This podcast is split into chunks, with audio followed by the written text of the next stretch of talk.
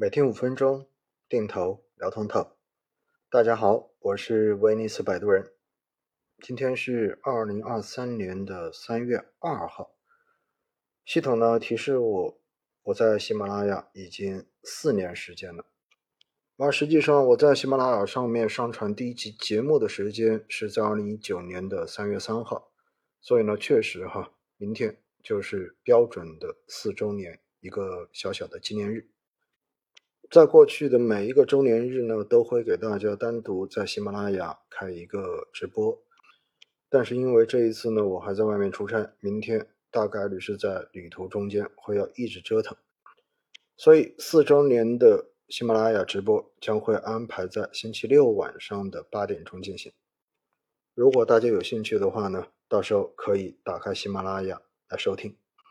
近几天市场。就像之前所预料的那样子，仍然是一个反复震荡的状态。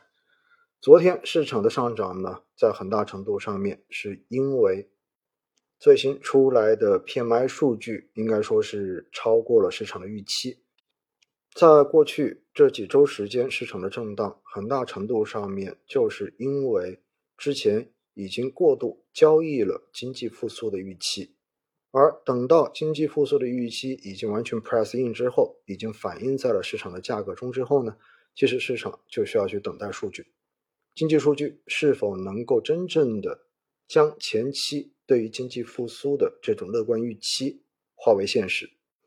现实如果跟得上预期，那么自然而然市场就能够对于未来的经济复苏产生更大的正面期待，有效的提振市场的信心。而如果一旦出来的这些经济数据不达市场的预期，那么这个时候呢，很明显市场就会要进行一个预期的回波，市场就会出现下跌。就好像最近外围市场，尤其是美股市场，为什么会出现比较大的震荡，也在于这里。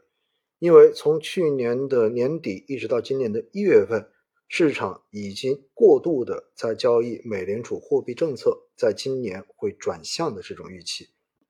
而随着美国一月份、二月份的经济数据，尤其是通胀数据披露之后，大家会发现通胀比预想中间要严重的多，环比甚至于都已经出现了上涨，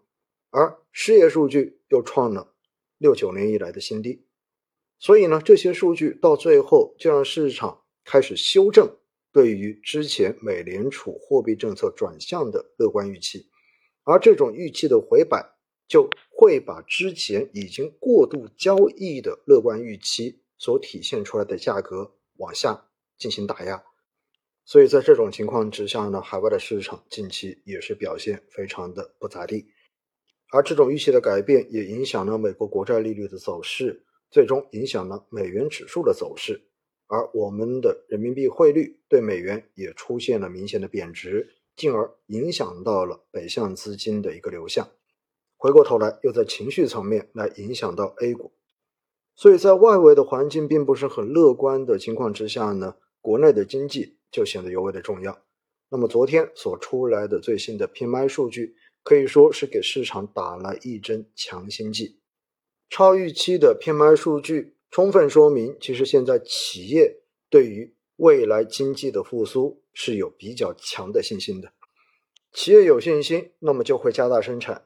在这样的情况之下，随着订单数的增加，随着生产的进一步恢复，那么必然也能够慢慢的影响到普通居民的这一个收入的增长。而随着大家收入逐渐的稳定下来，开始从过去三年的那种不确定性中间慢慢的解脱出来之后，自然而然大家的信心也会逐渐的恢复。而随着大众信心的恢复，未来的消费以及房地产市场的这种复苏才会更加具有光明的前景。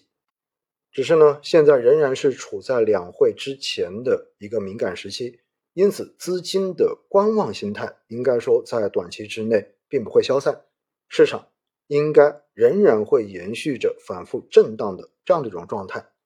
之后，随着两会的结束以及最新一期社融数据的公布。政策面的变化以及实体经济数据的这种变化，将会决定着未来一段时间国内 A 股市场的走势。所以还是建议大家正常的节奏来进行布局，来进行定投就 OK 了。